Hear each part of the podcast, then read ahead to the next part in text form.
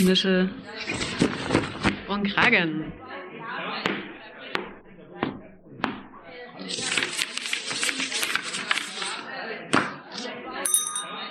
Ruhe bitte. Hier ist euer Podcast Nische und Kragen von Arbeit und Leben Sachsen. Willkommen, liebe HörerInnen. Hi. Ich bin Anna. Und ich bin Christine. Wir nehmen euch heute mit auf unsere Reise durch Sachsen, die wir angetreten sind, um die Kommunalpolitik besser zu verstehen. Ich sag's euch, es geht auf keine Kuhhaut, wie gut dieses Interview war. Marco Rietsche sitzt für die SPD im Stadtbezirksbeirat Leipzig Süd und ist gleichzeitig Mitglied im Vorstand des Stadtjugendrings Leipzig. Wir möchten darauf verweisen, dass die Aussagen Meinungen und politische Einstellungen der Interviewten widerspiegeln und nicht notwendigerweise mit jenen des Vereins Arbeit und Leben e.V. übereinstimmen. Licht aus. Nischel an. Los geht's. Herzlich willkommen. Heute in unserer Sitzung haben wir Marco Rietsche dabei. Marco Rietsche ist Mitglied vom Stadtbezirksbeirat Süd der Stadt Leipzig und Vorstandsmitglied des Stadtjugendringes Leipzig. Hallo Marco. Hallo. Möchtest du dich kurz selber vorstellen, was du machst, also dass die HörerInnen ein Bild von dir haben? Sehr gern. Du hast ja gerade schon ein paar Worte gesagt. Ich sitze mhm. im Stadtbezirksbeirat, also ich bin Mitte 20, sitze da für die SPD. Genau, und nebenbei im Ehrenamt, äh, unter anderem da im Stadtjugendring aktiv. Genau, das hat jetzt nichts sozusagen mit der SPD oder Parteipolitik zu tun. Mhm. Ähm, genau, das ist einfach ein Ehrenamt. Da bin ich zugekommen, weil ich da mein freiwilliges soziales Jahr gemacht habe. Mhm. In dem Verein, in der Geschäftsstelle und später jetzt, wie gesagt, da im Vorstand auch, genau. Und ich studiere im Bachelor Politikwissenschaft und Erziehungswissenschaften. Spannend, danke. Nun würde ich erstmal direkt beginnen. Kannst du kurz vorstellen, was deine Rolle als Mitglied beim Staatsbezirksbeirat ist? Das ist etwas, was wahrscheinlich die wenigsten kennen. Genau, kurz zusammengefasst kann man sagen, wir sind ein Gremium von zehn Personen die sozusagen eine Vertretung der Bürgerinnen und Bürger, könnte man sagen, im Leipziger Süden, also im Stadtbezirk Süd sind. Und ich sitze da eben für die SPD, auch als einziger für die SPD. Das hängt mit den Wahlergebnissen bei der Kommunalwahl zusammen, je nachdem, wie da die Parteien abschneiden. Äh, schicken sie eben mehr oder weniger oder gar keine Vertreterinnen und Vertreter in den Stadtbezirksbeirat. Genau, und meine Rolle ist, mir die Vorlagen anzuschauen, zu gucken, was ist da vielleicht meine eigene Positionierung dazu, was ist vielleicht auch die Positionierung der SPD oder wie sehe ich das, was glaube ich, wäre da vielleicht noch ein Einwand, wo müsste man vielleicht noch was ändern oder was, was bewegt die Menschen im Leipziger Süden, so abstrakt zusammengefasst. Mhm. Was kann man sich unter Vorlagen vorstellen? Genau, es ist ja so, es gibt ja noch, die Entscheidungsebene ist ja der Leipziger Stadtrat mhm. und da gibt es eben Anträge oder Dokumente, die da diskutiert werden zu ganz verschiedenen Themen. Zum Beispiel Straßenbenennung ist so ein ganz klassisches Beispiel für Kommunalpolitik oder wir wollen mehr Fahrradwege oder Schule XYZ wird gebaut, saniert, eine Kita wird errichtet, so, es gibt ganz viele kommunalpolitische Themen und das passiert eben dadurch, dass im Stadtrat eine Entscheidung getroffen wird. Und wenn dann eben es da einen Antrag oder eine Vorlage gibt, die den Leipziger Süden betrifft, dann wird die eben bei uns im Stadtbezirksbeirat diskutiert. Mhm. Okay. Wie kann man sich konkret einen Alltag in dieser Rolle vorstellen? Wie viel Zeit nimmt das in Anspruch? Ja, das ist sehr unterschiedlich. Also so im Durchschnitt tagen wir alle vier Wochen. Mhm. Ähm, und so eine Sitzung geht dann auch gerne mal zwei, drei, vier oder auch mal mehrmals im Monat, also sozusagen, ne, irgendwann ist ja dann auch mal die Luft raus bei so einer Sitzung und dann ist aber vielleicht noch was auf der Tagesordnung übrig, dann muss man sich dann nochmal treffen. Mhm. Und es hängt, glaube ich, einfach so ein bisschen davon ab, wie viel Energie und wie viel Zeit und wie viel Motivation man da mitbringt. Ne? Also das ist jetzt kein Halbtagsjob, aber es ist jetzt auch nicht so, dass ich für eine Sitzung mich nur zehn Minuten hinsetze und dann vorbereitet bin. Also so die letzten Tagesordnungen waren sehr umfangreich. Da ist dann noch mal eine Tagesordnung schon vier Seiten lang und es gibt dann 150 Seiten Dokumente, die man dann durchlesen muss wow. zu vielen verschiedenen Themen. Und da muss man sich natürlich dann schon auch erstmal einlesen, um dann irgendwie auch eine valide Entscheidung treffen zu können, ob man das jetzt gut findet oder eher nicht oder wie man damit einfach umgeht. Also es ist schon allerhand Vorbereitungen dabei. Ähm, wir waren auch bei der letzten Beiratssitzung selbst anwesend als Gast. Also die Sitzungen sind auch immer öffentlich und äh, super interessant dabei zu sein. Ja, wenn ich mir dann vorstelle, dass ich mir alle Dokumente vorher durchlese, äh, ja, da kommt schon einiges an Zeit zusammen. Und als Ehrenamt ist das ja auch, oder? Genau, das ist ehrenamtlich. Es gibt so eine Entschädigung, eine Aufwandsentschädigung, mhm. so wie das auch im Stadtrat ist. Da ist es natürlich mehr, weil der Aufwand auch viel, viel, viel größer ist. Genau, das sind so äh, 75 Euro im Monat, die man dann Aufwandsentschädigung bekommt. Aber ob jetzt sozusagen ich nur eine Stunde mich vorbereiten muss, weil es eine kurze Sitzung ist, oder vier, fünf oder mehr Stunden, ähm, das ist natürlich dann A, meine Sache und B, wird das dann nicht anders irgendwie so über diese Aufwandsentschädigung anders vergütet. Aber klar, das ist schon aufwendig, vor allem, weil man ja sozusagen, es ist ja nicht nur das reine, ich lese es mir durch, ne? Da ploppen dann natürlich auch Fragen auf. Dann frage ich vielleicht bei unserer Stadtratsfraktion von der SPD nach. Mhm. Dann bespreche ich mich mit anderen Leuten aus meinem SPD-Ortsverein, wie die das vielleicht sehen oder was da vielleicht für eine Perspektive noch wichtig wäre. Mhm. Oder bin mit Zivilgesellschaft im Gespräch. Also genau, es ist nicht nur das Durchlesen, sondern es ist auch das Verarbeiten, sich damit beschäftigen ähm, und dann gucken, wie man dazu steht genau, das ist auch einfach manchmal ein Prozess und manchmal muss man Sachen auch mehrmals lesen oder sich dann nochmal damit beschäftigen, wenn es dann eine Neuerung einfach gibt. Also ja, es kann auch sehr aufwendig sein. Mhm. Ja. Was würdest du sagen, was macht dir besonders Spaß in dieser Rolle oder in, dieser, in diesem aktiven Prozess? Ich glaube, was mir am meisten Spaß macht, ist, dass man, oder warum ich auch so froh bin, dass ich da jetzt für die SPD sitze, weil man einfach nochmal viel mehr mitbekommt von der eigenen Stadt, vom eigenen Umfeld, vom eigenen Viertel was man, glaube ich, sonst eigentlich so gar nicht sieht. Also man denkt irgendwie immer, es gibt halt eine Stadtverwaltung, da passiert ganz viel, es gibt einen Stadtrat, klar, das, das wusste ich irgendwie und auch, dass da irgendwie wichtige Entscheidungen getroffen werden, die irgendwie den Alltag beeinflussen. Aber dass es dann irgendwie doch so viel ist, was da besprochen wird und auch sehr detaillierte Sachen und auch, dass man doch so viel Einfluss hat am Ende, auch wenn ich jetzt gar nicht in dem Entscheidungsgremium sitze. Ich glaube, das ist das, was mir irgendwie Spaß macht und einfach zu sehen, wie viel in so einer Kommune eigentlich passiert auch wenn man das vielleicht als Bürger oder Bürgerin nicht immer so ganz direkt mitbekommt. Mhm. Wie kam es dazu, dass du in den Stadtbezirksbeirat gekommen bist? Genau, ich bin so ein bisschen zu so politischem Engagement und vielleicht auch Kommunalpolitik ein Stück weit übers Jugendparlament gekommen. Also in Leipzig gibt es ähm, seit 2015 ein Jugendparlament und vorher gab es einige Jahre eine Initiativgruppe, also eine Gruppe an Jugendlichen, die sich zusammengetan hat in Leipzig und gesagt hat, hey, wir hätten gern irgendwie so eine Mitbestimmungsmöglichkeit für junge Menschen. Und ich war schon in dieser Initiativgruppe aktiv mhm. ähm, und wurde dann auch in das erste Jugendparlament gewählt. Mhm. Und das arbeitet halt sehr nah am Stadtrat. Also diese Vorlagen, was ich schon beschrieben habe, oder Anträge, die wir im Stadtbezirksbeirat diskutieren, da gibt es eben auch Anträge, die auch im Jugendparlament diskutiert werden, wo es dann sozusagen eine Perspektive junger Menschen auf viele Themen nochmal gibt, die auch selber Anträge schreiben können, die dann im Stadtrat diskutiert werden müssen. Genau, und so bin ich zur Kommunalpolitik gekommen Genau, und dann äh, gab es 2019 eine Kommunalwahl. Ich habe auch selber für den Stadtrat kandidiert. Mhm. Das hat einfach ob des äh, nicht so erfolgreichen Wahlergebnisses der SPD insgesamt dann nicht gereicht für den Stadtrat, aber ich habe halt gesagt, okay, ich hätte Lust, hier im Süden im Stadtbezirksbeirat eben zu sitzen für die SPD. Genau, und die SPD im Süden entscheidet das dann eben. Genau, und da gab es dann halt eine Wahl in meinem SPD-Ortsverein. Genau, und die haben halt gesagt, hier, der Marco, der kann das machen und seitdem sitze ich da. Cool. Was sind für dich Herausforderungen, die die Mitgliedschaft im Bezirksbeirat mit sich bringen?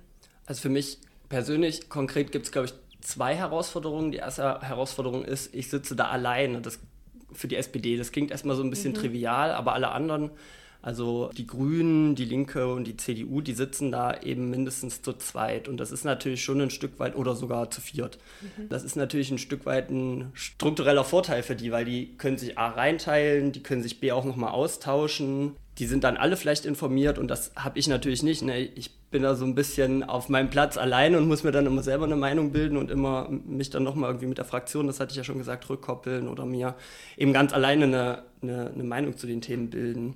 Und die zweite Herausforderung, die ich für mich sehe, ist, das ist aber, glaube ich, eine generelle Herausforderung von Kommunalpolitik in einer Großstadt. Bei der Stadt Leipzig arbeiten halt in der Kernverwaltung 5000 Menschen, so, die ja total spezialisierte Jobs haben, mhm. die total fachlich im Thema stehen. Und die werden natürlich immer einen Vorsprung haben zu denjenigen, die hier ehrenamtlich Kommunalpolitik machen. Das ist zwangsläufig einfach so. Ich habe nicht acht Stunden am Tag Zeit, mich mit einem spezialisierten Thema zu befassen. Nicht mal überblicksweise geht das ja. Aber als Kommunalpolitiker muss man halt trotzdem irgendwie den Überblick über alles ein Stück weit haben oder sich halt doch in Themen auch schnell reinlesen und dann irgendwie schnell zu einer Positionierung kommen, weil man eben gar nicht die Zeit hat, sich jeden Tag völlig ausführlich damit zu beschäftigen. Und das ist natürlich, oder man stößt dann, glaube ich, auch einfach dadurch einfach schnell an Hürden, weil man eben nicht zu jedem Thema das fachliche Wissen mitbringt, was halt in der Stadtverwaltung zum Glück ja, ähm, aber vorherrscht. Mhm. Mal nochmal zu einem größeren Thema in dem Sinne. Wir haben ja auch ein bisschen recherchiert und der Staatsbezirksbeirat, ein langes Wort, ich kürze das in nächster Zeit nur noch mit SBB ab. Sehr gern. Das ist ein eher seltenes Element, was man in der Kommunalpolitik findet. Bei unserer Recherche haben wir herausgefunden, dass das erstmalig in Leipzig etabliert wurde, 1995. Und es eigentlich nur weiterhin in Dresden, dieses Organ oder dieses Gremium existiert seit 2018 sonst scheinbar in Deutschland nicht wirklich angewandt. Aus deiner Erfahrung heraus, vor allem aus deinem inneren Blick, was würdest du sagen, welche Bedeutung so ein Bezirksbeirat haben kann oder hat hier konkret im Kontext vom politischen System Deutschlands? Ich glaube, man sagt ja immer so ein bisschen, Kommunalpolitik ist deshalb auch so spannend, weil es halt so ganz nah am Alltag der Menschen dran ist. Und ich würde sagen, so eine Arbeit im Stadtbezirksbeirat ist halt noch mal näher dran, weil wir uns halt nicht mit Themen befassen, die jetzt vielleicht die ganze Stadt Leipzig betreffen, aber eben mit Themen, die ganz konkret Leute beispielsweise in der Südvorstadt betreffen oder in Konnewitz oder in einem der anderen Stadtteile. Und die Anliegen natürlich an vielen Stellen auch viel zu detailliert sind oder viel also das klingt jetzt seltsam vielleicht erstmal, aber viel zu konkret sind. Also man kann halt im Stadtrat meiner Meinung nach nicht darüber diskutieren, ob in diesem oder jenen Park halt da eine Parkbank steht oder da oder ob es da eine braucht oder zwei. Aber das ist vielleicht für die Leute, die an dem Park wohnen oder die vielleicht regelmäßig gerne in diesen Park gehen, total wichtig, ob es das gibt. So. Und ich glaube, dafür ist halt so ein Stadtbezirksbeirat genau das richtige Instrument, nämlich vor Ort die Interessen oder Wünsche oder vielleicht auch die Kritik, die die Bürgerinnen und Bürger in diesem jeweiligen Stadtteil oder in dem jeweiligen Stadtbezirk haben, einfach aufzugreifen und ein Stück weit zu vermitteln auch. Also ich sage auch immer, wir sind eigentlich so eine Vermittlungsinstanz. Wir sind halt nicht der Stadtrat, der die letztendliche Entscheidung bei fast allen Sachen trifft. Mhm. Wir sind auch nicht die Stadtverwaltung, die sozusagen ganz viel für die Menschen dieser Stadt tut, die ganz viel organisiert, wir sind auch keine höher, höher liegende Ebene. Das hat natürlich auch alles Grenzen, aber ich finde diese Vermittlungsfunktion zwischen Stadtverwaltung und Stadtrat vielleicht auf der einen Seite und den Bürgerinnen und Bürgern in ihrem Stadtteil, die jetzt ein ganz konkretes Anliegen haben oder die vielleicht auch nicht verstehen, warum eine Entscheidung so oder so getroffen wurde oder die mit Entscheidungen oder mit dem Kommunikationsverhalten manchmal auch einfach nur der Stadtverwaltung nicht zufrieden sind, genau da setzt halt der Stadtbezirksbeirat an und kann eben Nachfragen äh, stellen an die Stadtverwaltung, kann im Stadtrat nachhaken, kann im Stadtrat irgendwie einen Antrag stellen. Und ich glaube, deshalb ist das so eine ganz wichtige Institution, die natürlich irgendwie ganz, ganz unten, würde ich sagen, angesetzt ist in so einem politischen System, aber trotzdem eine ganz wichtige Funktion erfüllt in einer Gesellschaft, die irgendwie in den letzten Jahren ja eher auseinandergedriftet ist. Ähm, und ich glaube, oder mein Wunsch ist, dass auch sozusagen über so, solche Instrumente man das schafft, auch Leute wieder oder eine Gesellschaft wieder ein Stück weit zusammenzubringen und eben zu zeigen, okay, das läuft vielleicht nicht immer alles so, wie man sich das vorstellt als Bürger oder Bürgerin. Auch ich sehe das nicht so, dass alles super funktioniert in diesem Land, in unserer Stadt so. Aber es gibt halt Leute, an die man sich wenden kann, die vielleicht auch für einen dann versuchen, ein Thema voranzubringen, die auch mal kritisch nachfragen.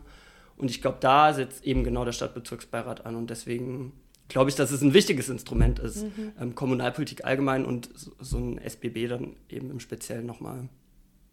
Ja, du hast schon angesprochen ähm, die Vermittlungsfunktion und das kann ja nur durch Kommunikation passieren. Wie kann man sich die Kommunikation vorstellen zwischen das SBB und den EinwohnerInnen konkret? Du hast ja schon gesagt, unsere Sitzungen sind öffentlich. Das mhm. ist, finde ich, auch total wichtig, weil wir, wir verhandeln ja nichts im Geheimen oder wir, da geht es ja nicht irgendwie um ähm, geheime Dokumente, die jetzt äh, irgendwie ein Geheimdienst erstellt oder so, sondern es geht ja um ganz konkrete Sachen in dieser Kommune.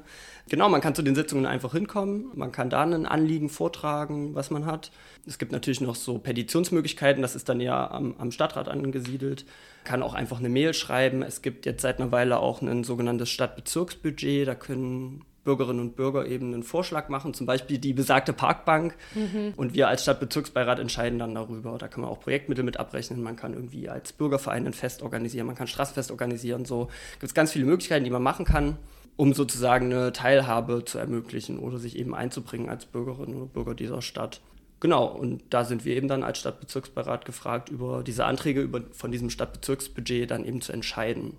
Genau, also die Möglichkeit, eben so Anträge zu stellen, um finanzielle Unterstützung zu bekommen oder ein Vorhaben durchzusetzen. Genau, oder man kommt eben mit einer konkreten Einwohneranfrage oder einem Anliegen. Mhm. Das ist eine Frage, die ich auch später nochmal fragen wollte, aber weil du es gerade schon erwähnt hast, Einwohneranfrage. Was ist das? Was bedeutet das? Was, was, welche Möglichkeit habe ich damit? Mm, das kommt immer aufs Thema an. Also ganz konkret, um, um das vielleicht mal so praktisch zu sagen, eine Einwohneranfrage, die wir ausführlichst mal diskutiert haben, war, ähm, dass sich eine Bürgerin beschwert hat, dass äh, vor ihrer Haustür irgendwie sieben oder acht Tage lang so Filmdreharbeiten stattfanden und dann war alles gesperrt und die Security war total unfreundlich und man wurde irgendwie gar nicht zum Arzt gelassen und so das ist so ein konkretes Beispiel von, was macht Kommunalpolitik oder mhm. was ist so eine Einwohneranfrage. Also, ne, ich habe als Bürger oder Bürgerin dieses und jenes Problem und dann wende ich mich eben an den Stadtbezirksbeirat. Es kann aber auch was anderes sein. Zum Beispiel, warum ist die Parkbank noch längst nicht repariert? Warum ist der Spielplatz, wo ich mit meinem Kind hingehen will, eigentlich seit zwei Jahren kaputt und warum wird der eigentlich nicht repariert? Oder mhm. warum gibt es halt in dem Park überhaupt keinen Spielplatz? Oder warum gibt es keine Parkbänke? Oder warum gibt es hier keinen Radfahrstreifen, obwohl ich jeden Tag mit meinem Fahrrad langfahre und das ist total gefährlich. So.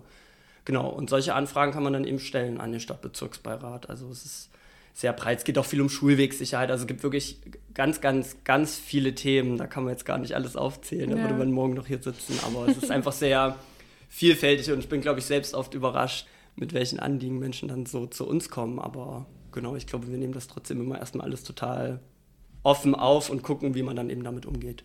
Also sozusagen, ich habe ein Problem und eine Frage, ich bräuchte eine Antwort von der Stadt oder von dem Stadtbezirk, dann verfasse ich das und schicke das euch, ihr antwortet mir. Wir sind ja das ehrenamtliche Gremium, aber in der Stadtverwaltung gibt es noch eine Stelle, die uns sozusagen hauptamtlich unterstützt, ne? weil es gibt ja irgendwie, also es gibt Zeiten, da gibt es halt ganz viele Anfragen auf einmal, so das könnten wir jetzt im Ehrenamt ja gar nicht beantworten, aber dann gibt es eben eine Person bei der Stadtverwaltung, die dann in dem jeweils, jeweils zuständigen Fachamt der Stadtverwaltung nachfragt. Zum Beispiel, ne, wenn es um so eine Parkbank geht, dann müsste man halt beim Grünflächenamt nachfragen. Mhm. Weil vielleicht ist es ja schon geplant, dass irgendwie in drei Wochen eine Parkbank hinkommt. Dann wäre es ja total doof. Wir sagen dem, der Bürgerin oder Bürger, naja, hm, dann stellen wir jetzt mal einen Antrag für den nächsten Doppelhaushalt. Da können Sie jetzt zwei Jahre warten, bis eine neue Parkbank kommt. Aber am Ende ist die ja vielleicht schon längst geplant und kommt irgendwie bald. So, aber das kann man natürlich nur in Erfahrung bringen, wenn man dann bei dem zuständigen Amt eben nachfragt. Genau, das machen aber nicht wir persönlich, das macht dann ähm, sozusagen unsere, in Anführungszeichen, unsere Verwaltungsmitarbeiterinnen für uns. Genau. Mhm. Also so nochmal stärker die Vermittlungsfunktion ähm, hervorgehoben. Genau. Spannend. Wie kann man sich dann, du hast auch schon ein bisschen angedeutet, ihr stellt Rückfragen, aber wie kann man sich dann so den Austausch zwischen euch und den höheren Ebenen, also jetzt Stadtrat oder gibt es vielleicht auch Austausch mit Institutionen der Landes- und Bundesregierung? Genau, also ich kann das sozusagen ja jetzt nur für mich persönlich und für die SPD sagen, weil ich jetzt nicht im Detail weiß, wie die anderen Mitglieder des Stadtbezirksbeirats da arbeiten. Aber es gibt natürlich, das habe ich ja jetzt auch schon mehrfach formuliert, ähm, immer auch Grenzen, an die man stößt. Ne? Also man kann jetzt beispielsweise nicht ähm, auf einer Straße, wo eine Straßenbahn fährt, einen Zebrastreifen hinmachen. So, mhm. da braucht man halt eine Ampel. So, da geht es halt um Verkehrssicherheit, aber das regelt dann halt also den Rechtsrahmen oder die gesetzliche Grundlage so, regelt dann nicht die Stadt Leipzig, sondern das steht dann beispielsweise in der Straßenverkehrsordnung oder im Straßenverkehrsgesetz so. Das sind halt höher, höhere politische Ebenen, die das eben entscheiden, was ja an sich auch in Ordnung ist.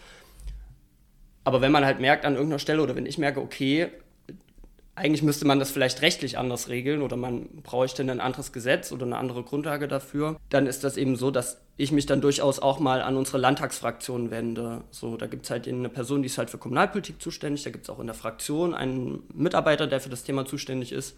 Und den kann ich dann halt eine Mail schreiben, nachhaken, hier, wie sieht das damit aus? Kennt ihr das Problem? Ist da vielleicht was in Planung? Was können wir da machen? Brauchst vielleicht eine politische Initiative dazu? Das ist so die eine Ebene. Also ich kann direkt Abgeordnete entweder im Bundestag oder eben im Landtag anfragen. Und die andere Möglichkeit ist, es gibt noch so eine sozialdemokratische Gemeinschaft für Kommunalpolitik. Also da haben sich so ganz viele ehrenamtliche Kommunalpolitiker und Kommunalpolitikerinnen der SPD zusammengeschlossen und die arbeiten eben auch fachlich an Themen. Weil es kann ja sein, dass es halt, wie mit besagten Zebrastreifen, mhm dieses Problem nicht nur in Leipzig auftaucht, sondern vielleicht auch noch in Düsseldorf, München und Nürnberg. Und dann ist es vielleicht ein Thema, was man irgendwie auf Bundesebene als SGK ist die Abkürzung, da vielleicht nochmal thematisch voranbringen müsste mit dem Sprecher für Kommunalpolitik der SPD-Bundestagsfraktion. Mhm. So, also es gibt da, glaube ich, schon einen Austausch, aber das sind dann halt sehr eher abstrakte Sachen. Da geht es jetzt eben nicht um die Parkbank mehr, logischerweise nicht, weil das entscheidet nicht der Landtag, aber eben um gesetzliche Grundlagen, um sozusagen den Rahmen, in dem wir uns als Kommunalpolitik bewegen, über den entscheiden eben andere Ebenen. Und wenn man sagt, okay, da wäre es vielleicht cool, den Spielraum auszuweiten oder da sollte es vielleicht mehr Entscheidungsspielraum für jede Kommune einzeln geben, naja, da muss man sich eben an den an die eigene Landtagsfraktion wenden oder an die Bundestagsfraktion und da gucken, wie man Themen voranbringt. Mhm. Okay. Man kann sich ja auch die Sitzungen zum Beispiel online anschauen. Man kann dabei sein. Ähm, es gibt aber auch immer Livestreams und der Stream von der letzten Sitzung kann man sich auch im Nachhinein noch online über die Webseite der Stadt anschauen. Was mich aber interessieren würde, wie siehst du diese Sitzung aus deiner Sicht als Mitglied direkt? Also wie erlebst du das, dort zu sein? Wie würdest du das beschreiben mit deinen Worten? Es ist äh, total interessant, aber es ist natürlich auch sehr energieraubend. Ähm, also, ne, ich habe, das ist ja vielleicht schon schon ein bisschen angeklungen, dass ich das irgendwie gerne mache und dass mir das Spaß macht. Aber ne, wenn man halt dann irgendwie 150 Seiten lesen muss, dann muss man sich auch die ganze Sitzung über konzentrieren, bei welcher Vorlage oder bei welchem Antrag, bei welchem Thema sind wir gerade.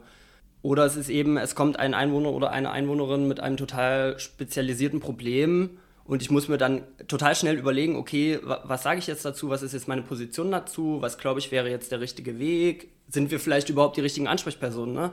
Genauso wie ich merke, dass ich vielleicht manchmal an Grenzen stoße, ähm, kommen vielleicht auch Einwohnerinnen und Einwohner mit einem Thema, was wir als Kommunalpolitik halt gar nicht lösen können, weil das einfach nicht in unserer Verantwortung liegt.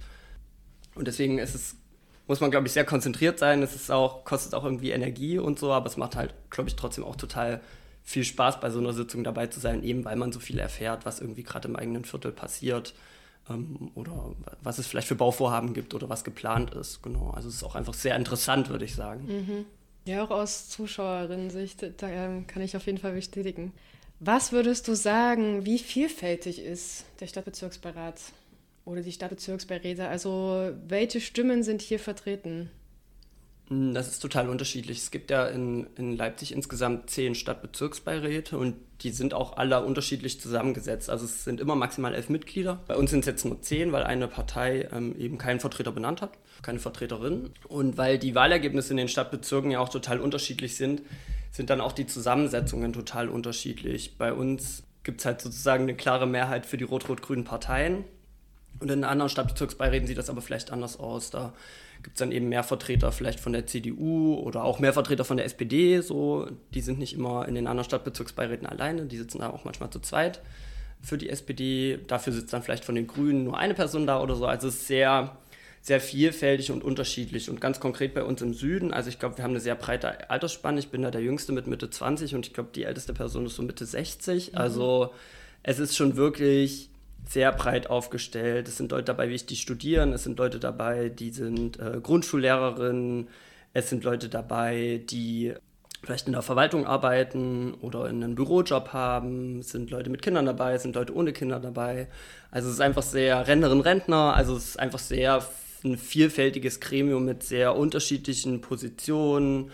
Äh, Menschen, die vielleicht erst seit kurzem in Leipzig wohnen, Menschen, die schon ihr ganzes Leben wie ich hier wohnen. Also vielfältig und mit sehr unterschiedlichen Hintergründen, auch persönlichen, biografischen. Und das macht es, glaube ich, auch sehr spannend. Mhm. Du hast schon ein bisschen darüber erzählt, wie es genau zusammengesetzt wird. Aber jetzt, wie bewirbt man sich dafür? Also muss man unbedingt Parteimitglied sein? Ähm, wie kommt man, wie kommt man rein? Genau, also in der Regel funktioniert es so, also ne, die Parteien, zumindest die größeren Parteien, haben nicht nur vielleicht einen Stadtverband ihrer Partei, sondern auch eine Gliederung unten drunter. Bei uns heißt es Ortsverein, bei der Linken heißt es, glaube ich, Basisorganisation, bei anderen heißt es Ortsgruppe oder wie auch immer. Und dann gibt es eben eine Kommunalwahl, die letzte war 2019 und dann der Stadtrat benennt sozusagen die Mitglieder des Stadtbezirksbeirats, aber auf Vorschlag der Fraktionen. Und das heißt, jede Partei regelt das erstmal selbst. Und bei uns ist es so, und ich glaube eigentlich auch bei allen anderen ähm, Parteien, dass man eben zu seinem eigenen Ortsverband oder zu seinen eigenen Gliederungen hingeht und sagt, hier, ich hätte da Lust drauf. Und dann gibt es meistens irgendwie eine Wahl, eine Abstimmung und es wird eben gewählt und dann wird der Vorschlag an die jeweilige Stadtratsfraktion der Partei gegeben und die schreiben das dann eben in ein Dokument und der Stadtrat insgesamt ähm, benennt dann diese Gremien. Also es ist jetzt keine Direktwahl äh, wie beim Stadtrat, ähm, sondern wir werden benannt oder das heißt berufen vom Stadtrat genau auf Vorschlag der Fraktionen bzw. der Parteien. Mhm. Ja, okay. Gibt es trotzdem irgendwo festgeschrieben gewisse Zugangsvoraussetzungen hierfür? Also zum Beispiel denke ich da an Alter oder auch Staatsbürgerschaft, weißt du das?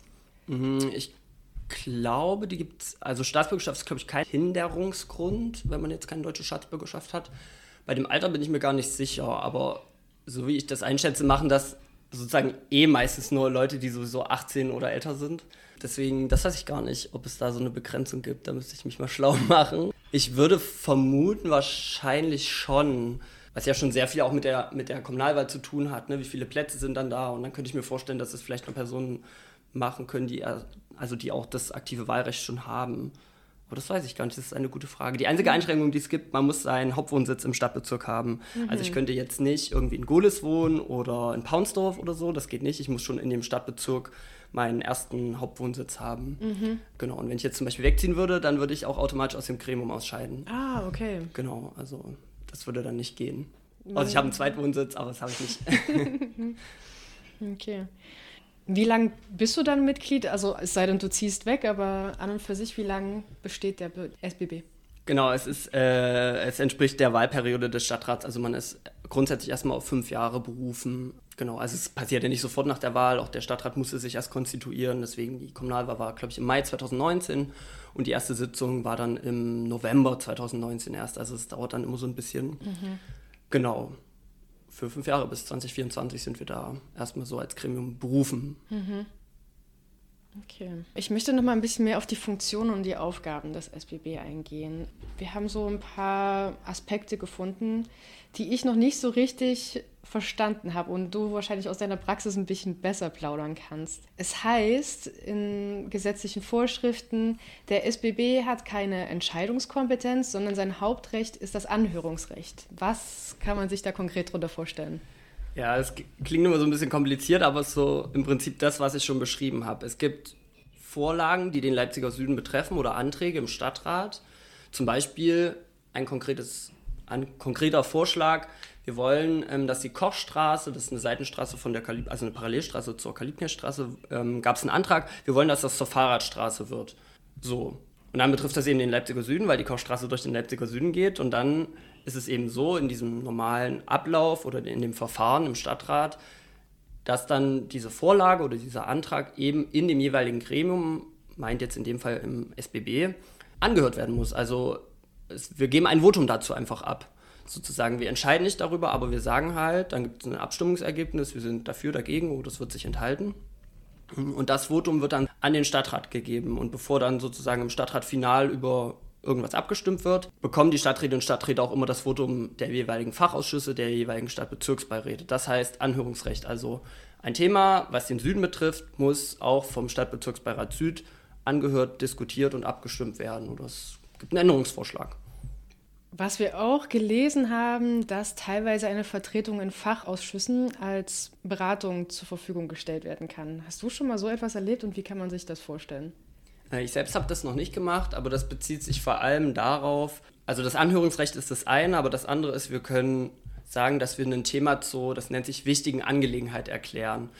Das bedeutet im Prinzip, wir schreiben einen Antrag und der wird ganz normal in dem Ratsverfahren im Stadtrat und in den Ausschüssen dann diskutiert.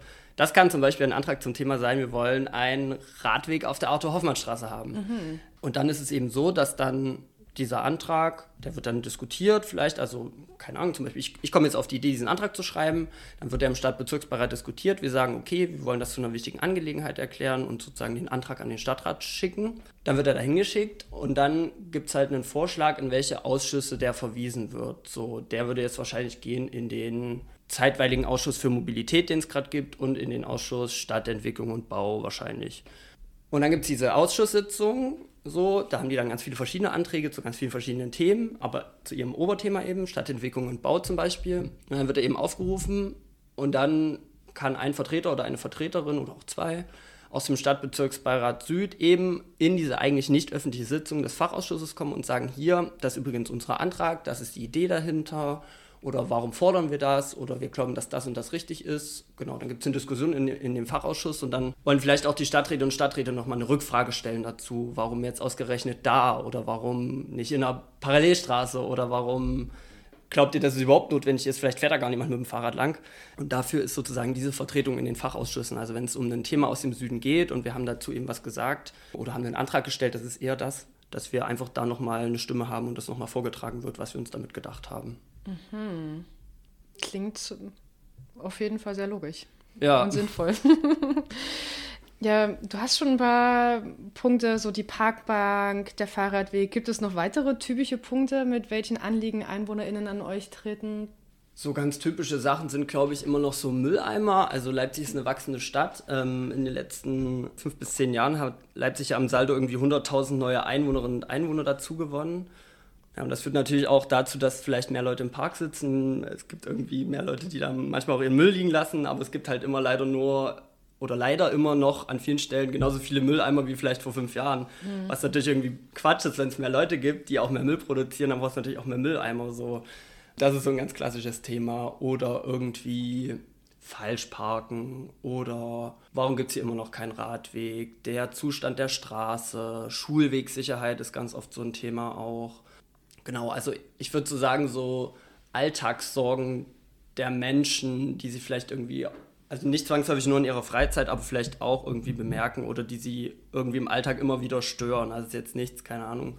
Heute ist schlechtes Wetter, darüber beschwere ich mich, okay, ähm, aber es ist eher was, was sozusagen vielleicht gehäuft auftritt oder wo man denkt, so, da müssen wir doch jetzt mal eine Lösung finden. Ich glaube, solche Problemlagen sind das dann. Mhm. Du hast schon ein bisschen auch das Bürgerbudget Abgekürzt wäre das ja dann SBBBB. genau. Was ist das? Also was, ja, was kann man damit erreichen? Genau, das ist eine total praktische Sache und wir sind alle sehr froh im, im SBB, dass es das jetzt gibt seit diesem Jahr. Die Idee dahinter ist, dass jeder Stadtbezirksbeirat 50.000 Euro pro Jahr zur freien Verfügung hat, über die wir entscheiden können. Und es läuft dann konkret eben so, dass jemand oder ein Bürger oder Bürgerin oder Gruppen oder Verein oder wer auch immer zu uns kommen kann und sagen kann, hier, zum Beispiel wäre es doch sinnvoll, wenn da noch eine Parkbank gibt. Oder wir wollen, keine Ahnung, den 150. Geburtstag unseres Bürgervereins feiern. Oder wir wollen ein inklusives Nachbarschafts- und Willkommensfest feiern. Oder whatever. Also es kann wirklich alles Mögliche sein. Oder wir wollen, dass an dieser und jenen Stellen noch drei neue Fahrradbügel gibt, weil hier ganz viele Leute wohnen, die eben mit dem Fahrrad fahren ähm, zur Arbeit oder in die Uni oder zur Schule. Und es wäre halt wichtig, dass man halt sein Fahrrad anschließen kann. Mhm. So, also es sind so total vielfältige Vorschläge, die Bürgerinnen und Bürger eben einreichen können und wir entscheiden dann eben darüber, was damit passiert. Genau, also es ist ein konkretes Mittel, wie Bürgerinnen und Bürger kleine Dinge vielleicht anschaffen können, die sozusagen einen Mehrwert für die Leute im Stadtbezirk oder im Stadtviertel oder in der Straße haben. Also eine konkrete Mitwirkungsmöglichkeit für Bürgerinnen und Bürger ist es. Mhm. Genau.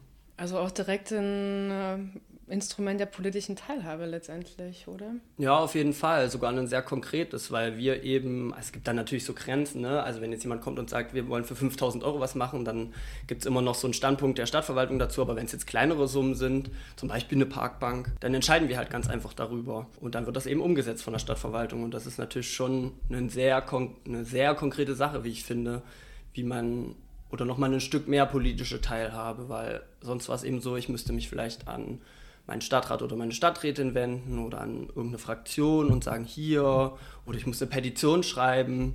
Und so gibt es halt einfach ein Online-Formular, da tippe ich das eben schnell ein, was meine Idee ist und dann wird es halt besprochen. So, ich werde auch zur Sitzung eingeladen, um mhm. vielleicht, wenn es Rückfragen gibt, ähm, da nochmal direkt sprechen zu können. Genau, das ist schon, schon sehr konkret auf jeden Fall und sehr praktisch, würde ich auch sagen. Was glaubst du, wie wichtig politische Teilhabe und damit halt auch Beteiligungsmöglichkeiten sind auf kommunalpolitischer Ebene? Ich glaube, dass das sehr wichtig ist. Ähm, ich hatte ja auch vorhin schon mal gesagt, ne, dass ich so die Wahrnehmung habe, dass irgendwie die Gesellschaft an vielen Stellen auseinandergedriftet ist. Und ich habe einfach die Hoffnung, dass über so eine politische Teilhabe vor Ort, konkret im Alltag der Menschen, man das eben ein Stück weit schaffen kann, ja, die Gesellschaft wieder ein, ein Stückchen weiter zusammenzubringen oder die Menschen wieder ein Stückchen näher zusammenzubringen und auch einfach zu sehen, okay, ich kann halt mit meinem Handeln, mit meinem konkreten Vorschlag eben dafür sorgen, dass XYZ passiert. So, dass es da oder da konkret, zeitnah eine Änderung oder eine Verbesserung, eine Änderung und eine Verbesserung äh, in meinem Alltag gibt oder in meinem persönlichen Umfeld oder in meiner Straße. Und das ist, glaube ich, schon wichtig, weil so eine Selbstwirksamkeitserfahrung, glaube ich, für Menschen was ist, was einen prägt, was man ja, was man auch einfach nicht vergisst und wo man sich vielleicht auch ein Stück weit wieder mehr mit Politik identifiziert oder auch diese Distanz, die ja oft beschrieben wird zwischen Bürgerinnen und Bürgern und der Politik in Anführungszeichen, dass sozusagen das ein Stück weit einfach wieder abgebaut wird. Und deswegen glaube ich, dass politische Teilhabe auf kommunaler Ebene super wichtig ist. Auch wenn man das vielleicht nicht immer gleich sieht, was so eine Stadt eigentlich alles macht. Aber so eine Kommune macht unglaublich viel. Gerade die Stadt Leipzig macht unglaublich viel. Und Kommunalpolitik versucht noch unglaublich viel mehr zu machen. Und ich glaube, das so ein Stück weit in die Köpfe der Menschen wiederzubringen, dafür ist politische Teilhabe auf kommunaler Ebene genau der richtige Weg. Welche Möglichkeiten haben EinwohnerInnen jetzt in Leipzig, aber vielleicht auch allgemein konkret? Also du hast schon die Einwohneranfrage gesagt, ähm, das gibt, man kann Petitionen schreiben. Ja, was gibt es noch für Möglichkeiten? Es gibt zumindest in Leipzig, also ich würde sagen auch in, auch in Landkreisen und so gibt es oft auch ja, zivilgesellschaftliche Institutionen, an die man sich wenden kann mit einem Anliegen. Beispielsweise gibt es in Leipzig einen sehr aktiven Verein, den Ökolöwen, da bin ich auch selber Mitglied. Das ist ein ein Verein, der arbeitet vor allem in den Bereichen Mobilität, Umwelt, Klimaschutz und versucht sozusagen auch da Einfluss zu nehmen auf Kommunalpolitik. Das ist jetzt natürlich kein direkt kommunalpolitisches Engagement, was man dann als Bürger oder Bürgerin hat, aber es gibt eben auch eine breite Zivilgesellschaft, die versucht natürlich auf Kommunalpolitik spezialisiert mit einer spezifischen Perspektive, zum Beispiel Umweltschutz, Einfluss zu nehmen. Ich glaube, das ist schon so sehr konkret. Ich glaube auch, dass mittlerweile auch die Fraktionen im Stadtrat einfach sehr offen sind für Bürgeranliegen allgemein. Also wenn ich ein Anliegen habe, ich kann eine Petition schreiben, ich kann zu meinem Stadtbezirksbeirat gehen, ich kann zu meinem zuständigen Stadtrat oder zu meiner zuständigen Stadträtin gehen ich finde auf den Internetseiten der Fraktionen konkrete Ansprechpersonen für das und das Thema. Ich kann mich direkt aber auch an die Stadtverwaltung wenden. Ich kann auch einfach eine Mail schreiben an den Oberbürgermeister. Der wird dann natürlich nicht persönlich antworten, aber dafür gibt es eben Mitarbeiterinnen und Mitarbeiter, die dann antworten oder das zuständige Fachamt. Und so gibt es eben, glaube ich, ganz viele Stellen, an die man sich in der Stadt Leipzig mittlerweile wenden kann, wenn man einen Anliegen hat. Das klingt vielleicht jetzt erstmal so wie, ach naja gut, dann landet so eine Mail vielleicht im Papierkorb, aber meine Erfahrung ist schon, dass es auch in der Stadtverwaltung da ein Umdenken gegeben hat, dass es einfach einen größeren Wunsch in der Bevölkerung gibt in den letzten Jahren, bei mehr und mehr Prozessen eben teilzuhaben. Und das ist auch so ein Grund dafür, warum es eben viel mehr Bürgerbeteiligungsprozesse heute gibt, als das vielleicht noch vor vier, fünf oder zehn Jahren der Fall war. Gerade wenn es um so größere bauliche Vorhaben geht, zum Beispiel irgendwie Bayerischer Bahnhof, so, da soll ein komplett neues Stadtviertel entstehen. Da gibt es schon einen seit mehreren Jahren laufenden Bürgerbeteiligungsprozess mit Bürgerforen, wo Vorschläge diskutiert werden, wo Leute abstimmen können, wo konkret auch nochmal Änderungswünsche formuliert werden können. Und meine Wahrnehmung ist schon, dass da vieles am Ende dann auch noch geändert werden kann. Klar kann ich dann vielleicht nicht ganz grundsätzlich entscheiden, gerade wenn irgendwie ein privater Bauherr irgendwas baut, wie beim Bayerischen Bahnhof, was da jetzt konkret alles hinkommt. Aber ich kann vielleicht noch einen Vorschlag machen, der dann da aufgegriffen wird oder einen Vorschlag machen, für den sich dann eben auch die Stadtverwaltung gegenüber so einem Investor eben einsetzt. Ähm, oder wenn die Stadt selber baut natürlich, ne, dann ist es natürlich erstmal viel einfacher, selbst das zu entscheiden, wie auf dem Wilhelm-Leuschner-Platz zum Beispiel. Und so gibt es eben, glaube ich, viele Instrumente, wo man sich oder viele Möglichkeiten, wo man sich einfach einbringen kann und die Palette ist einfach sehr breit, würde ich sagen. Genau, und reicht von Petitionen, Bürgeranfragen, Bürgerbeteiligungsprozesse oder einfach mal bei einer Stadtratsfraktion anrufen und gucken, was sie eigentlich dazu meinen. Man muss es einfach ausprobieren wahrscheinlich. Ja? Man muss es einfach ausprobieren, ja. Mhm. Würdest du sagen aber, dass es bestimmte Personengruppen gibt, die sich besonders viel oder vielleicht auch einige gibt, die sich besonders wenig einbringen? Und wer wäre das? Ja, ich glaube, so wie das, glaube ich, mit Teilhabe ganz allgemein ist, ist das halt eben auch mit Bürgerbeteiligungsprozessen zum Beispiel, das habe ich ja gerade beschrieben, auch. Also das ist auch eine Kritik, die es immer wieder daran gibt. Ne? Es sind eben oft Leute, die irgendwie über ein bestimmtes Wissen verfügen, so, die vielleicht auch ein höheres Einkommen haben oder die einen bestimmten Bildungsabschluss haben oder die sich vielleicht auch in solche Dokumente einlesen können, ne? weil gerade so, so Anträge oder Vorlagen von der Stadtverwaltung sind natürlich auch oft in der Sprache formuliert, wo ich sagen würde, gut, also ich verstehe das, weil ich mich seit vielen Jahren mit solchen Themen beschäftige, aber der Durchschnittsbürger, der vielleicht interessiert ist an Politik, aber jetzt nicht in der Partei ist oder sich noch nie damit beschäftigt hat, der versteht halt ganz viele Sachen nicht, der versteht Abkürzungen nicht. Da wird eine Sprache gesprochen, die nicht die Alltagssprache der Menschen ist. Und ich glaube, das führt eben dazu, dass es ganz viele Hürden gibt, warum Menschen oder bestimmte Personengruppen, zum Beispiel Migrantinnen und Migranten, Menschen, die vielleicht eine Sprachbarriere haben, Menschen, die sich einfach nicht für Politik interessieren oder damit noch nie was zu tun haben oder vielleicht irgendwie eine grundkritische Haltung gegenüber Politik und Parteien haben, dass die vielleicht eher dann nicht bei solchen Bürgerforen dabei sind, dass eben eher nicht die sind, die eine Petition schreiben, eher nicht die sind, die sich organisieren für ihre Interessen, sondern dann eben doch eher Leute, die über bestimmte Ressourcen, über bestimmte Voraussetzungen verfügen. Das ist auf jeden Fall so. Also es weiß nicht, ich habe noch nie erlebt, dass eine geflüchtete Person äh, irgendwie zum Stadtbezirksbeirat kommt und sagt, hier, ich habe ein Anliegen. So, jetzt kann man natürlich sagen, okay, es gibt vielleicht nicht so viele geflüchtete Personen, aber könnte auch daran liegen, dass man vielleicht bestimmte Zielgruppen dieser Stadt einfach nicht erreicht oder Menschen, die vielleicht kein hohes Einkommen haben. Ähm, so, und da gibt es, glaube ich, ganz viele Faktoren, die da einen Einfluss drauf haben. Ja. Ja, der Änderungsprozess hat ja erst noch mal mehr begonnen scheinbar. So die Potenziale werden vielleicht noch mit eingefangen. Ja, das wäre wünschenswert, weil die Menschen ja eine Perspektive mitbringen, die vielleicht auch nicht meine ist. So, ne? Ich studiere auch so, ich habe wahrscheinlich bald auch einen Hochschulabschluss. Da gehöre ich auch eher zu einer, zu einer Gruppe an Menschen, die irgendwie über ein bestimmtes Wissen, eine bestimmte Voraussetzung verfügt, die andere nicht mitbringen. Aber das heißt ja nicht, dass sozusagen meine Perspektive deshalb richtiger ist oder dass die Perspektive mit Menschen, die keinen Hochschulabschluss haben, die vielleicht nicht ein hohes Einkommen haben, nicht irgendwie in einer Eigentumswohnung wohnen, dass die Perspektive nicht total, trotzdem total wichtig ist. Gerade auch, in, auch in Leipzig irgendwie oder Menschen mit einer Migrationsgeschichte, die sind ja genauso Teil dieser Stadt und wollen genauso vielleicht irgendwie gehört haben, werden und haben vielleicht noch eine ganz andere Perspektive, die total wichtig wäre für einen Prozess. Oder Menschen mit Behinderungen. So. Also gibt es ja ganz, ganz viele Gruppen. Und ja, das ist schon auch meine Hoffnung, dass man das irgendwie perspektivisch schafft, da wieder mehr Menschen mit ins Boot zu holen oder einfach überhaupt erstmal ins Boot zu holen, um zu gucken, was sind eigentlich eure Anliegen oder Interessen oder warum ist es vielleicht auch wichtig, euch mal zuzuhören? Mhm, ja. Wie können sich Kinder und Jugendliche, also jetzt konkret Personen unter 18, einbringen, beteiligen, mitwirken äh, in das aktuelle Geschehen der Politik in der Stadt, in den Kommunen? Ja, wie gesagt, wir haben irgendwie das Glück, würde ich sagen, dass es ein Jugendparlament in Leipzig gibt. Aber auch da muss man natürlich sagen, ja, das ist natürlich auch schon wieder eine sehr hochschwellige, mit vielen Hürden verbundene Form des Engagements. Ne? also allein, dass es halt Jugendparlament heißt, spricht ja irgendwie dafür, dass es jetzt nicht irgendwie der Jugendclub um die Ecke ist, so, wo ich mit meinen äh, Friends irgendwie Tischtennis spielen kann oder abhängen kann, sondern halt eben irgendwas ist, was mit Politik zu tun hat. Und da, glaube ich, gibt es schon auch Jugendliche, die dann eher erstmal so sagen, hm, na, was ist das? So, da möchte ich jetzt irgendwie doch nichts mit zu tun haben, weil irgendwie Schule nervt schon und sonst äh, sind irgendwie andere Themen wichtig in meinem Leben. Aber es ist natürlich trotzdem eine Mitbestimmungsmöglichkeit für junge Menschen in der Stadt, so eine mit eine, die sehr voraussetzungsvoll ist, aber es gibt sie und das ist ja auch grundsätzlich auch erstmal in Ordnung. Eine andere Sache, weil ich das auch selber gemacht habe, deswegen versuche ich immer so ein bisschen dafür zu werben, ist einfach Schülervertretung. Also ne, ich kann irgendwie meine Schule versuchen mitzuwirken. Ich kann auf städtischer Ebene im Stadtschülerrat versuchen mitzuwirken. Da gibt es auch eine gute Anbindung, glaube ich, mittlerweile an die entsprechenden Ämter der Stadtverwaltung, die sich auch wirklich dafür interessieren, was so ein Stadtschülerrat zu sagen hat oder was vielleicht auch für Anliegen konkret in den Schulen gibt.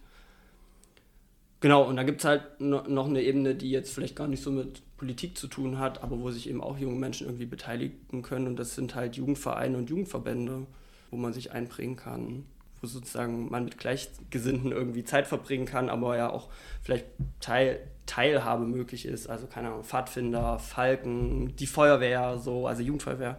Gibt so ganz viele Verbände und Vereine, wo das eben in Leipzig auch möglich ist. Auch wenn das vielleicht jetzt nichts mit dem Stadtrat oder mit dem Stadtbezirksbeirat zu tun hat.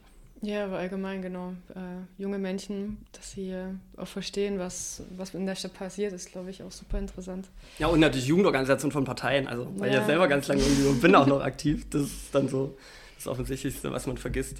Genau. Oder eben auch ne, diese ganzen zivilgesellschaftlichen Institutionen. Das muss jetzt gar nicht ein Jugendverband an sich sein, keine Ahnung. Auch beim Ökolöwen kann man sich als junger Mensch natürlich einbringen. So, oder bei anderen zivilgesellschaftlichen Gruppierungen, keine Ahnung. Es gibt ja sehr breite Palette. Mhm. So, also es gibt, glaube ich, viele Möglichkeiten, sich als junger Mensch zu engagieren, gerade in Leipzig. Mm, ein Engagement oder ein wichtiger Pfeiler unserer, unseres demokratischen Systems ist ja Wahl. Einfach aus Interesse, was glaubst oder was denkst du über die gesetzlichen Bestimmungen der Wahlberechtigung hinsichtlich Wahlalter, Staatsbürgerschaften? Da gibt es ja auch immer wieder regelmäßig Diskussionen darüber. Also ich bin ein großer Anhänger davon, das Wahlalter abzusenken. Ich glaube, junge Menschen haben sich schon immer für Politik interessiert, die einen mehr, die anderen weniger, so wie das eben auch in der Gesamtbevölkerung ist. Es gibt halt Menschen, die interessieren sich aus welchen Gründen auch immer mehr für Politik oder weniger für Politik und wir leben in einem demokratischen Staat und ich finde es immer schwer zu begründen, warum man halt einen ganz großen Anteil an Menschen eben ausschließt bei so einer Wahl. Das betrifft zum Beispiel Kinder und Jugendliche, das betrifft Menschen, die vielleicht schon seit Jahren hier leben, aber aus welchen Gründen auch immer nicht die deutsche Staatsbürgerschaft haben, die vielleicht auch erst ein Jahr hier wohnen, aber jemand, der halt ein Jahr hier wohnt, warum soll der nicht mit einer Wahl teilnehmen, wenn die halt jetzt gerade stattfindet. So, ich glaube, würde mir da eher wünschen, dass man da irgendwie als Politik und Gesellschaft irgendwie auch mutiger ist und auch einfach den Menschen das Recht zu erkennen, was alle anderen Menschen auch haben, die hier leben, nur weil sie jetzt vielleicht halt gerade zufälligerweise hier geboren sind und nicht außerhalb dieses Landes oder außerhalb der Europäischen Union oder warum, wo auch immer, aber die halt nun einfach mal hier leben und denen das zu verwehren, ist, glaube ich, schon eigentlich eine ziemliche Ungerechtigkeit, ne? weil die sind ja genauso Teil dieser Gesellschaft so, die haben, keine Ahnung, halt einfach eine andere Staatsbürgerschaft, die sind halt einfach noch nicht 18, aber die können sich doch genauso für Politik interessieren oder nicht interessieren und die können ja genauso, sollen ja genauso an Gesellschaft teilhaben und da ist halt eine Wahl einfach ein schon auch zentrales Instrumentarium für eine politische Teilhabe, auch um Interessen, die man vielleicht mitbringt, irgendwie durchzusetzen. Dafür lebt man ja in einem demokratischen Staat, dafür gibt es demokratische freie Wahlen. So. Und ich bin ein großer Verfechter davon, irgendwie das Wahlrecht zu liberalisieren und zu gucken, wie schaffen wir es, mehr Menschen, oder bestenfalls natürlich alle Menschen, das wird man nicht schaffen, aber mehr Menschen, die auch hier leben, die hier irgendwie Teil dieser Gesellschaft sind, ähm, die Möglichkeit zu geben, auch zu wählen. Mhm. Ja, danke. Ähm, ja, Marco, du hast auch schon erzählt oder noch nicht erzählt, aber ähm, wir wissen, dass du Vorstandsmitglied ähm, des Stadtjugendrings Leipzig bist. Kannst du mehr noch ein bisschen über diese Arbeit ähm, da erzählen? Also zum Beispiel Jugendringe gibt es in vielen Gemeinden, in vielen Städten Deutschlands. Was ist das eigentlich? Ja, das ist ein bisschen kompliziert. Es ist auch immer, immer schwer, Leuten zu erklären, die noch nie irgendwie was damit zu tun haben. Aber ich versuche es mal. Ein Stadtjugendring ist ein Dachverband, also ein Zusammenschluss aus verschiedenen Vereinen und Verbänden, Jugendclubs, offenen Treffs, die sich in irgendeiner Weise mit Kindern und Jugendlichen beschäftigen. Kurz gesagt. Also ein, eine Interessensvertretung könnte man auch sagen. Leute, die eben gemeinsam eine starke Stimme sein wollen für junge Menschen, für Jugendarbeit auch, für Jugendverbände und sich eben zusammenschließen, weil sie vielleicht einzeln nicht so groß sind oder vielleicht nicht den Einfluss haben, den sie oder die Stimme entwickeln können, die sie vielleicht aber haben, wenn sie sich in einem Jugendring zusammenschließen. Das ist so die Kurzfassung, würde ich sagen. Mhm, okay. Und was unterscheidet dann die einzelnen Jugendringe, Stadtjugendringe? Ich glaube, das ist eine vor allem historische, einfach manchmal auch eine lokale Gegebenheit, die einfach unterschiedlich ist. Ne? In einer Großstadt hast du wahrscheinlich, oder hat man, nicht wahrscheinlich hat man, ja ganz viele Angebote mehr, die es vielleicht im ländlichen Raum so nicht gibt. Da gibt es auch meistens größere Vereine und Verbände, die es in vielen Städten dann einfach gibt. Beispielsweise die Falken, das ist so ein sozialistischer Kinder- und Jugendverband mit einer langen Tradition. Den gibt es eben vor allem in Großstädten gibt es dann eben den Kreisverband oder eine Basisorganisation oder wie man das dann auch immer nennt. Oder CVJM, das ist ein christlicher Verein junger Menschen, auch so ein klassischer Jugendverband.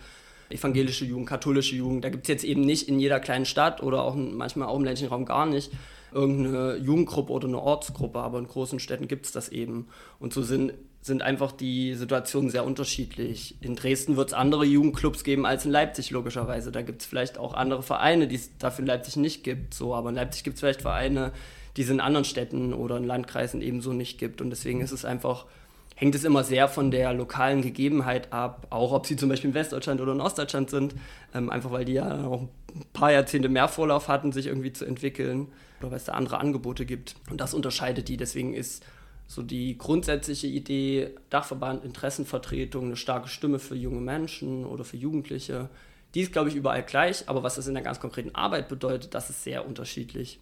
Mhm. Was verstehst du unter Interessenvertretung? Mm, das bedeutet für mich, also im Kontext von so einem Stadtjugendring oder einem Jugendring allgemein, dass es natürlich in der konkreten täglichen Arbeit mit Kindern und Jugendlichen in einem Jugendclub, in einem Jugendverband man natürlich immer wieder merkt, was sind vielleicht so Probleme von Kindern und Jugendlichen, was brauchst da, um Kindern und Jugendlichen ein bestmögliches Aufwachsen zu ermöglichen. Und jetzt kann ich ja nicht überall hingehen und jeden Jugendlichen einzeln fragen, der wird mir wahrscheinlich, oder die werden mir wahrscheinlich auch alle irgendwie was anderes sagen. Aber vielleicht gibt es so Entwicklungen oder Tendenzen, die vielleicht eine breite Anzahl oder viele Kinder und Jugendliche betreffen und dafür eben sozusagen Anwalt zu sein, könnte man sagen, oder Anwältin, ähm, für, die, für die Problemlagen oder für die Alltagssorgen, die Kinder und Jugendliche haben. Und das einfach nochmal zu, ja, zu verbalisieren, auch eine, eine Sprache vielleicht zu, äh, zu überführen, die man vielleicht in Kommunalpolitik spricht oder mhm. ähm, auf so einer politischen Ebene äh, spricht dafür ist, glaube ich, so eine Interessenvertretung einfach gut, immer wieder zu sagen, okay, das bewegt junge Menschen, das sind vielleicht auch Problemlagen. Ne? Corona irgendwie so ein ganz großes Thema. Kids waren irgendwie die ganze Zeit im Homeoffice, ähm, also was heißt Homeoffice, die konnten nur von zu Hause Homeschooling machen. Ähm, oder keine Ahnung, es gab ganz viele Angebote der Kinder- und Jugendhilfe, waren halt einfach geschlossen wegen Corona. So, ja, aber die Kids und Jugendlichen bleiben doch logischerweise nicht den ganzen Tag zu Hause. So. Also für mich ist es irgendwie logisch, aber ich glaube, für, für, so politische Entscheider oder Entscheiderinnen war das gar nicht immer so logisch. Ähm, und da entstehen natürlich irgendwann Probleme. Ne? Dann finden halt trotzdem Partys statt draußen. So. Ähm, und es gibt irgendwie Lärmbelästigung. Also es, gibt, ne, es gibt ja so ganz viele Auswirkungen. Äh, also das hat, finde ich, Corona gerade nochmal so stark gezeigt, dass es eben ja, eine starke Stimme für, für Kinder und Jugendliche einfach braucht. Und die können die eben nicht immer selbst sein. Aber die können sie vielleicht eben darüber sein, dass diejenigen, die mit Kindern und Jugendlichen jeden Tag arbeiten, eben sagen, okay, hier, wir wissen aber, was die Probleme der Kids und Jugendlichen sind. Die kommen ja jeden Tag zu uns mit ihren Problemen und laden da im Zweifel auch alle Probleme ab, die sie so haben. Aber wir sagen halt nicht, okay, das behalten wir für uns, sondern sagen halt, okay, hier, ihr als Kommunalpolitik oder Landespolitik oder wer auch immer, trefft halt Entscheidungen, die ganz konkret das Leben von jungen Menschen betreffen. Und hier, guck mal, das sind die Probleme und da müssen wir irgendwie gucken, wie wir das lösen können. Und ich glaube, das ist so der Kern von Interessenvertretung, zumindest in dem Kontext. Mhm. Würdest du Interessenvertretung und Lobbyismus gleichsetzen? Lobbyismus ist ein sehr negatives Wort. Das finde ich immer sehr schade, weil ich glaube, dass Lobbyismus im Kern natürlich auch eine Interessenvertretung ist. Was man so im Alltag darunter versteht, da denkt man immer, da kommt irgendjemand im Anzug mit irgendeinem Aktenordner und irgendwie auch so ein wahrscheinlich ein windiger Typ. Irgendwie hat man auch immer einen Mann im Kopf, gefühlt zumindest, ähm, die dann irgendwie mit so negativen, also es ist ja ein total negativ besetzter Begriff, irgendwie um die Ecke kommen und sagen, die wollen irgendwie am besten, am besten wollen die alle nur Geld machen. Aber ich glaube, das trifft es halt nicht so ganz, weil es gibt halt auch einen, natürlich gibt es diese Form von Lobbyismus, das ist unbestritten, so ähm, irgendwie Wirtschaftsunternehmen oder Arbeitgeberverbände oder so, keine Ahnung, da würde ich schon auch sagen, dass das, dass es nicht die Absichten sind, die ich vielleicht vertreten würde. Ähm, aber so ist es in einem demokratischen Staat. Aber so gibt es ja eben auch einen Lobbyismus, der total positiv sein kann. Keine Ahnung. Am Ende ist halt statt Jugendregen auch eine Form von Lobbyarbeit. Natürlich machen wir eine Lobbyarbeit, aber halt für Kinder und Jugendliche. So, oder so machen halt vielleicht der Ökolöwe macht halt Lobbyarbeit für das Thema Umwelt- und Klimaschutz oder Umweltgruppen machen das. Oder wer auch immer, keine Ahnung, ADFC, ein irgendwie großer Verein, der für Fahrradfahrerinnen und Fahrradfahrer irgendwie für eine gute Infrastruktur, für Fahrradwege, whatever sorgen will, das ist auch Lobbyismus. Aber das ist halt eine andere Form von Lobbyismus als das, was man vielleicht als erstes so im Kopf hat oder mhm. was man so zuerst denkt, wenn man an das Wort Lobbyismus denkt. So, das sind eben nicht die Leute mit dem Hausausweis im Deutschen Bundestag, sondern das sind vielleicht auch die kleinen Vereine auf lokaler Ebene, die was, die den Alltag von Kindern und Jugendlichen verbessern wollen. Das ist auch Lobbyismus, aber ein total wichtiger Lobbyismus, wie ich finde. Ja, also Interessenvertretung ist gleich Lobbyismus. Das kann man schon so sagen, ja. okay. Ja. Ja, wie kann über den Verband und damit über das Stadtjugendring auch konkret politische Teilhabe der jungen Menschen gefördert werden? Ihr seht euch wahrscheinlich auch wieder in Vermittlerposition, ähm, Interessensvertretung, aber habt ihr auch die Möglichkeit, direkt politische Teilhabe konkret zu fördern? Genau, ein Projekt, was wir seit ein paar Jahren hier als äh, Stadtjugendring in Leipzig mit unterstützen oder besser gesagt organisieren, ist die U18-Wahl. Das ist so ein ein Instrument, das vor ähm, Landtags-, Kommunal-, Bundestags- und ich glaube auch Europawahlen gemacht wird. Und die Idee ist, also es ist auch ein, ist eigentlich im Kern ein Projekt der politischen Bildung. Die Idee ist, dass so neun oder zehn Tage vor dem eigentlichen Wahltermin Kinder und Jugendliche eben auch ihre Stimme abgeben können. Mit dem richtigen Wahlzettel, den es auch gibt. Natürlich hat es keinen Einfluss auf die richtige Wahl. Aber eben darüber nochmal zeigen können, okay, das sind vielleicht Themen, die junge Menschen irgendwie bewegen oder das sind Parteien die junge Menschen wählen würden. Klar ist das nicht repräsentativ. Ne? Also ich glaube, jetzt bei der Bundestagswahl ähm, haben über 2000 Jugendliche in Leipzig teilgenommen oder knapp 2000 Jugendliche.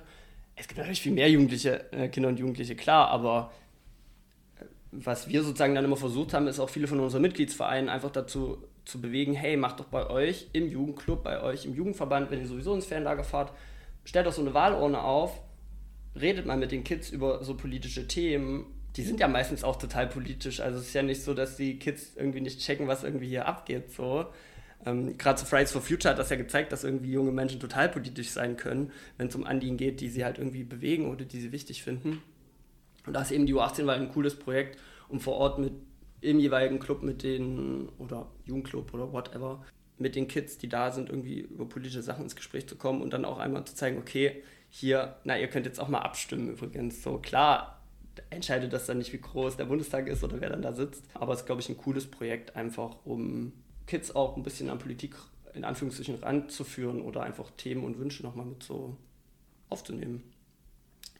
Genau, das ist so, so ein wichtiges Projekt, wie ich finde. Und dann ist natürlich, das habe ich ja vorhin auch schon gesagt, machen halt unsere Mitgliedsverbände und Vereine ein Stück weit auch täglich politische Teilhabe. Also ne, wenn ich halt irgendwie in den Jugendverband komme, wo über bestimmte Themen diskutiert wird, wo vielleicht auch mein Anliegen nach außen getragen wird, wo sich für mich eingesetzt wird, dann ist das ja auch schon eine Form von politischer Teilhabe. Das ist natürlich jetzt nicht immer sichtbar irgendwie im Alltag oder ist so super präsent, aber ich finde schon, dass auch Jugendverbände eine total, eine total wichtige politische Teilhabemöglichkeit sind. So, genau.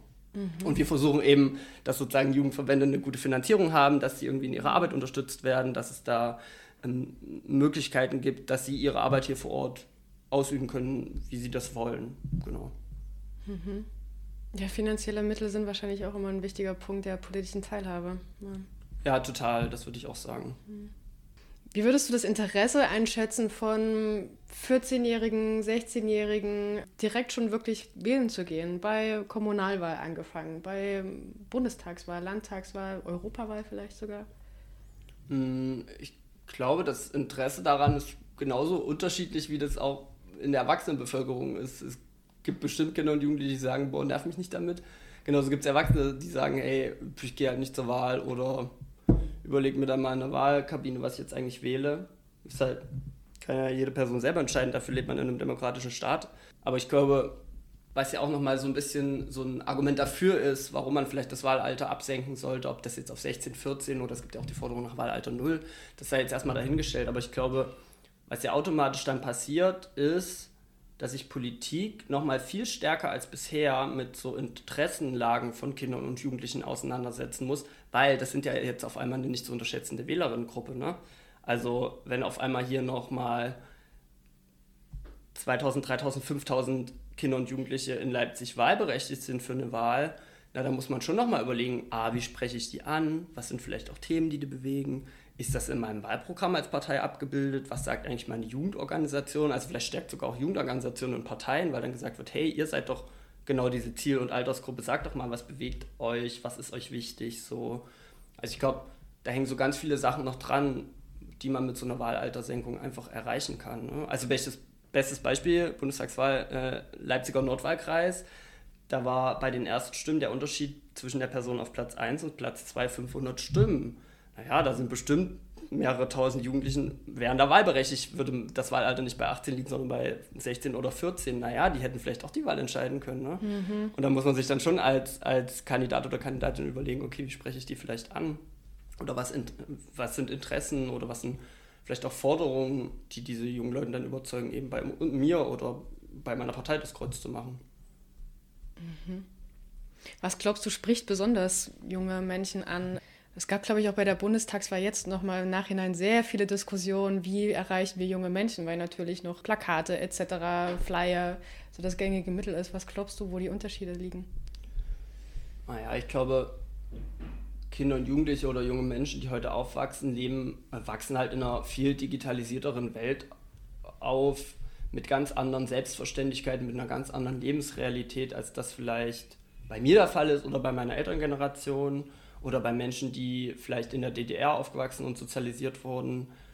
Ne? Also irgendwie, keine Ahnung, seit wann gibt es Facebook? Seit 2008, so das ist jetzt irgendwie erst 13 Jahre her. Und, ne? Also es klingt immer so trivial, aber ich glaube, das vergessen auch Parteien oft oder, oder Politikerinnen und Politiker, dass wir halt, dass sich unsere Welt in den letzten 30 Jahren oder auch in den letzten 20 Jahren enorm gewandelt hat, dass sich unser Leben total gewandelt hat. So, also ich meine, wer hätte denn irgendwie vor 15 Jahren gedacht, dass hier heute eigentlich ganz selbstverständlich jeder mit einem Smartphone in der Hand irgendwie rumrennt, permanent kommunizieren kann, permanent Informationen abrufen kann, dass man auch als Partei ja permanent senden muss. Ne? Also diese Accounts irgendwie in sozialen Netzwerken, die haben natürlich irgendwie was total Positives, so, dass ich halt nochmal ganz andere Leute erreichen kann, ne? Aber das führt natürlich auch dazu, dass ich mich permanent positionieren muss. So, ne? Also es gibt irgendeine Nachricht, die passiert. Wenn ich will, dass ich irgendwie im öffentlichen Diskurs auftauche, dann muss ich halt dann auch was senden. Dann muss ich vielleicht einen Tweet absetzen oder ich muss einen Facebook-Post machen oder ich mache vielleicht auf Instagram irgendwie heute Abend mit einer anderen Person, die das gerade betrifft, irgendwie so ein Live, Insta-Live oder so oder keine Ahnung, ich mache Videos auf TikTok oder so. Also es gibt ja, gibt ja so ganz viele Möglichkeiten, junge Menschen irgendwie heute zu erreichen, die es halt vor irgendwie 10, 15 Jahren noch gar nicht gab, einfach weil es diese Medien damals noch gar nicht gab. Und ich glaube, da gibt es irgendwie so ganz viel Nachholpotenzial für Parteien allgemein. Also das sehe ich, glaube ich, bei allen Parteien und auch bei Politik und am Ende auch bei sowas wie einer Stadtverwaltung. Ähm, wobei ich finde, dass die Stadtverwaltung Leipzig da, die machen schon ganz viel Social Media, das ist ganz spannend. Aber ich glaube, nochmal zu der Frage der Parteien, dass da, glaube ich, einfach noch ein Potenzial ist, was einfach verschenkt wird, diese jungen Leute abzuholen und zu zeigen, okay, das, was wir jetzt hier vielleicht im Stadtrat, im Landtag, im Bundestag oder sonst wo besprechen, das tangiert euch ja auch im Alltag und das ist total wichtig, so oder das ist total strukturierend für euren Alltag, was wir hier irgendwie besprechen oder was wir beschließen als Parlament oder als kommunale Vertretung. Und ich glaube, da gibt es auf jeden Fall noch ein großes Potenzial, was ungenutzt wird, einfach weil die Welt, in der wir heute leben, eine andere ist als die vor 15 oder 20 Jahren. Mhm. Ja. Okay, dann abschließend. Wie würdest du den Satz verenden? Kommunalpolitik ist? Vielfältig, interessant, total nah an den Menschen, aber doch auch manchmal ziemlich anstrengend. Danke dir. Vielen Dank. An dieser Stelle wollen wir uns herzlich von euch verabschieden und uns noch einmal bei unseren interviewten Personen bedanken. Es gibt noch jede Menge andere Interviews mit Nische und Kragen. Hört gern rein.